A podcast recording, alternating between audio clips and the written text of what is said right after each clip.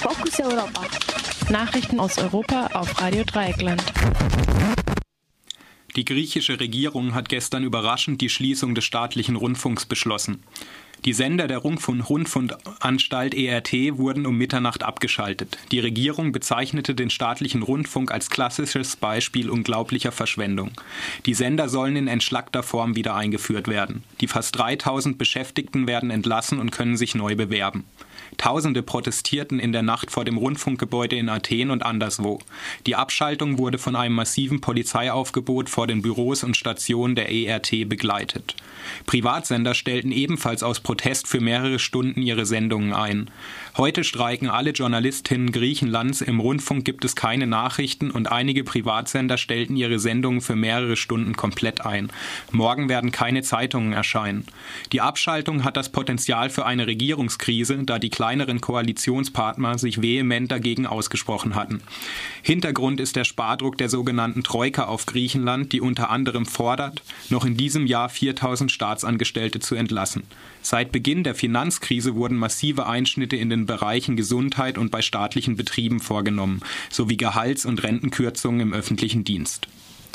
Europa erleichtert Grenzkontrollen im Schengen-Raum. Heute wird das Europäische Parlament die Aushebelung des Schengener Abkommens beschließen. Die neue Regierung sieht vor, dass die Staaten nun wieder Grenzkontrollen einführen können, wenn sie sich zum Beispiel durch viele Flüchtlinge bedroht sehen. Die Grenzkontrollen dürfen dabei nicht nur für kurze Zeit wieder eingeführt werden, wie es heute zum Beispiel bei Fußballspielen möglich ist, sondern über ganze zwei Jahre. Das Europaparlament muss dabei nicht eingebunden werden. Die Europaparlamentarierin Cornelia Ernst sieht in der Neuregelung einen Rückschritt für Europa. Fokus Europa. Nachrichten aus Europa auf Radio Dreieckland. Wir sind zurück zum Flickenteppich, auf dem Weg zurück zum Flickenteppich äh, innerhalb der EU. Und ich glaube, das kann nicht die richtige Antwort im 21. Jahrhundert sein. Die Homepage des Europaparlaments stellt hingegen in den Vordergrund, dass künftig stichprobenhaft kontrolliert werden soll, ob Staaten illegale Grenzkontrollen durchführen. Da die Staaten dies künftig legal beschließen dürfen, erübrigt sich diese Kontrolle jedoch voraussichtlich. Auslöser der jetzigen Schengen-Neuregelung war unter anderem die Ankunft zahlreicher Flüchtlinge während des arabischen Frühlings. Europa zieht die Mauern hoch. Das Europäische Parlament wird heute auch neue Regelungen zum Asyl in Europa beschließen. Dabei sind die Änderungen allerdings nur geringfügig.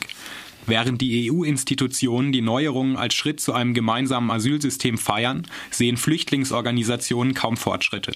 Bestehen bleiben besonders umstrittene Regelungen, wie zum Beispiel, dass Flüchtlinge im ersten Aufnahmeland einen Asylantrag stellen und dort bleiben müssen, die sogenannte Dublin-Verordnung.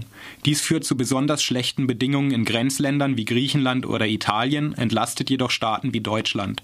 Karl Kopp von Pro Asyl sieht hier eine Kluft zwischen der Rhetorik des Europäischen Parlaments und der Umsetzung.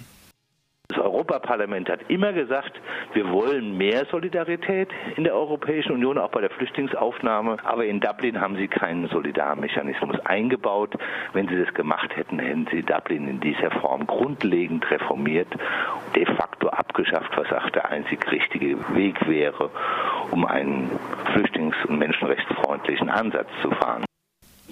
Ebenfalls bestehen bleiben das umstrittene Flughafenschnellverfahren und die Möglichkeit von Abschiebehaft auch für Minderjährige. Die Datenbank Eurodac, in der Fingerabdrücke von Asylsuchenden drei Jahre lang gespeichert werden, soll künftig zur Kriminalitätsbekämpfung auch der Polizei zugänglich sein. Die türkische Regierung versucht die Proteste mit Gewalt zu ersticken. Besonders hart waren die Auseinandersetzungen rund um den Taksimplatz. Ärzte zählten dort von Dienstagmorgen bis zum frühen Abend 600 Verletzte.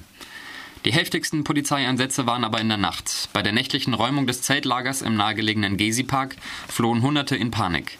Die Zahl der Verletzten ist noch unbekannt. In der Nacht war die Lage in Istanbul unübersichtlich. Demonstrationen und Polizeieinsätze gab es in mehreren Vierteln. Die, die, Polizei ging mit Tränengas und Wasserwerfern gegen die DemonstrantInnen vor.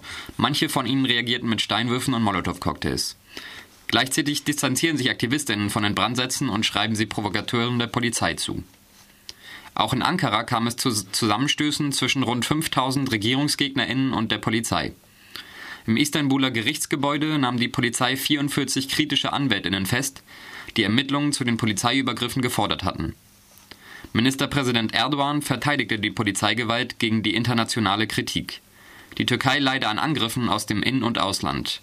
Er kündigte an, die Proteste zu beenden und die Demonstrantinnen zu verfolgen. Wörtlich sagte er, keiner wird davonkommen. Das russische Parlament hat einstimmig ein Gesetz gegen Homosexuelle verabschiedet. Verboten ist künftig sogenannte Propaganda für, wie es heißt, nicht traditionelle sexuelle Beziehungen. Damit können künftig Artikel, Filme oder Plakate, aber auch Küsse in der Öffentlichkeit gerichtlich geahndet werden, sogar mit Haftstrafen. Die religiöse Rechte hat großen Einfluss auf die russische Politik. In der gleichen Sitzung wurde auch ein Gesetz verabschiedet, das die Verletzung der religiösen Gefühle von Gläubigen unter Strafe stellt. Die Proteste von Aktivistinnen vor der Duma wurden von christlichen Fundamentalisten angegriffen. Die Polizei nahm mehrere Gegnerinnen des Gesetzes fest. Die Tageszeitung Die Welt berichtet von regelrechten Hetzjagden auf Homosexuelle in Moskau. Russlands Menschenrechtsbeauftragter Wladimir Lukin warnte vor menschlichen Tragödien infolge des Gesetzes. Die Berichte über teilweise tödliche Übergriffe auf Homosexuelle hatten sich in den letzten Wochen gehäuft. Bei den Anti-G8-Protesten in London wurden gestern 60 Menschen festgenommen. Unter anderem räumte die Polizei eine Anlaufstelle der Protestierenden im Stadtteil Soho. Unter dem Motto Carnival Against Capitalism kam es gestern Abend zu verschiedenen Demonstrationen und Straßenpartys an zentralen Plätzen. Neben Banken und Hedgefonds in der Londoner City waren auch der US-Rüstungskonzern Lockheed Martin und der Energiekonzern BP Ziel von Demonstrationen. Nach Angaben der Protestierenden gab es bereits im Vorfeld der Demonstration zahlreiche Verletzte durch Polizeigewalt. Demonstrierende beschweren sich auch über die Berichterstattung in den Medien. Stünden wir auf dem Taksimplatz in Istanbul, würde man uns Regierungsgegner nennen. Heute nennen sie uns, oder hier nennen sie uns einen Mob. Am heutigen Mittwoch sind für 14 Uhr Proteste vor der Konzernzentrale von BAE Systems, dem zweitgrößten Rüstungskonzern der Welt, angekündigt. Für den morgigen Donnerstag ruft die Protestbewegung zu einer Demonstration gegen Kneste und Grenzen auf